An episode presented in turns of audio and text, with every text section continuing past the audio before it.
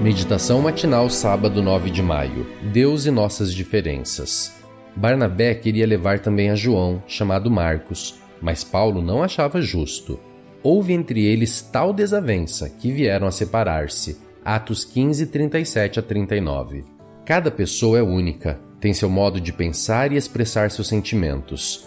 Mesmo nos empreendimentos espirituais e nos relacionamentos entre cristãos, não existe a obrigação de se concordar com tudo e não se dizer nada. Isso às vezes tem algum preço, mas maturidade e o afeto cristãos devem prevalecer, mesmo que haja dissociação de pessoas as quais Deus pode usar com o mesmo propósito de espalhar o bem em direções diferentes. Paulo e Barnabé exemplificam esse tipo de discordância. Foi Barnabé quem apresentou Paulo aos apóstolos que estavam descrentes da conversão dele.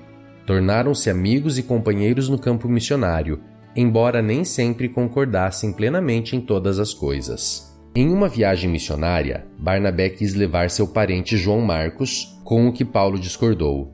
O jovem Marcos havia mostrado pouca firmeza diante dos desafios de uma experiência anterior. Barnabé queria lhe dar uma segunda chance. Paulo não cedeu ele não estava inclinado a desculpar a fraqueza de Marcos ao desertar da obra em troca de segurança e do conforto do lar.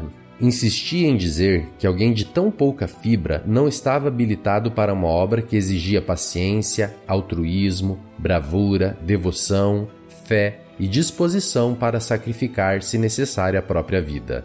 Assim, a contenda se fortaleceu e houve separação, Contudo, diferenças de ponto de vista não significam inimizade entre servos de Deus. Aqui está uma lição da qual precisamos nos lembrar.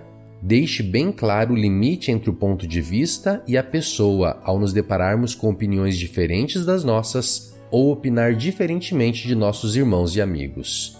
Exemplo disso foi a atitude de Paulo em relação a Barnabé, a quem menciona em diversas epístolas, Gálatas, Colossenses, em 1 Coríntios 9,6, Paulo falou dele como sendo um exemplo digno de alguém que trabalhava para o sustento próprio enquanto pregava o Evangelho. O coração do bom senso de Barnabé, bem como a coroação da humildade de Paulo, aconteceu no fim da vida deste apóstolo. Em sua prisão, ele pediu a Timóteo: Procura vir ter comigo depressa, toma contigo Marcos e traze-o, pois me é útil.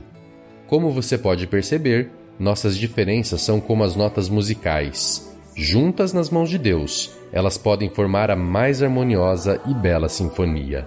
Feliz sábado, Deus te abençoe.